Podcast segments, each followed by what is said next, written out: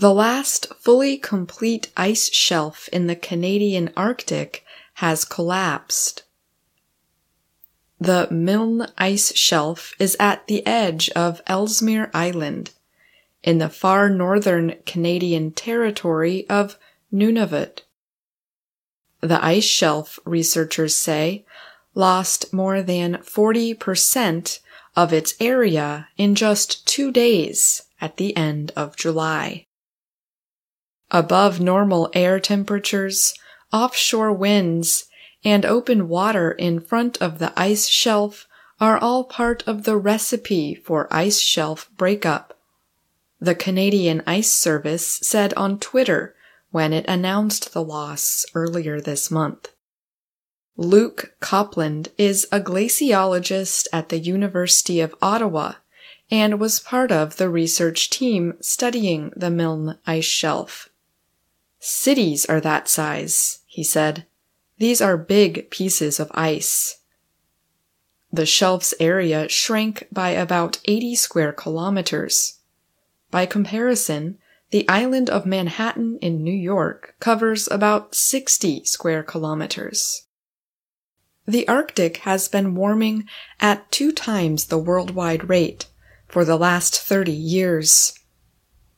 This year, temperatures in the polar area have been especially intense. The polar sea ice hit its lowest total amount for July in 40 years. Record heat and wildfires have burned Siberian Russia.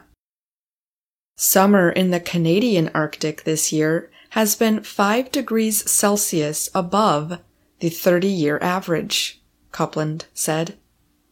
That has threatened smaller ice caps, which can melt quickly because they do not have the weight that larger glaciers have to stay cold. As a glacier disappears, more bedrock is left uncovered. This then speeds up the melting process. A research camp, including instruments for measuring water flow through the ice shelf, was lost when the shelf at Ellesmere Island collapsed. It is lucky we were not on the ice shelf when this happened, researcher Derek Mueller of Carleton University in Ottawa wrote in a recent online article. Ellesmere also lost its two St. Patrick Bay ice caps this summer. It was only a matter of time, said Mark Serreze, director of the National Snow and Ice Data Center in Boulder, Colorado. Serreze and other scientists at the center had published a 2017 study predicting the ice caps were likely to disappear within five years. Scientists believe the ice caps formed several centuries ago. Their disappearance, Serreze said, was confirmed last month when NASA satellite images of the area showed a complete lack of snow and ice.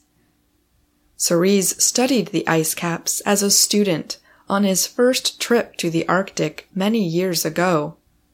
At the time, he said, the caps had seemed like immovable parts of the surrounding area. When I was there in the 1980s, I knew every square inch of those ice caps, Serreze said. You have the memories. It's like your first girlfriend.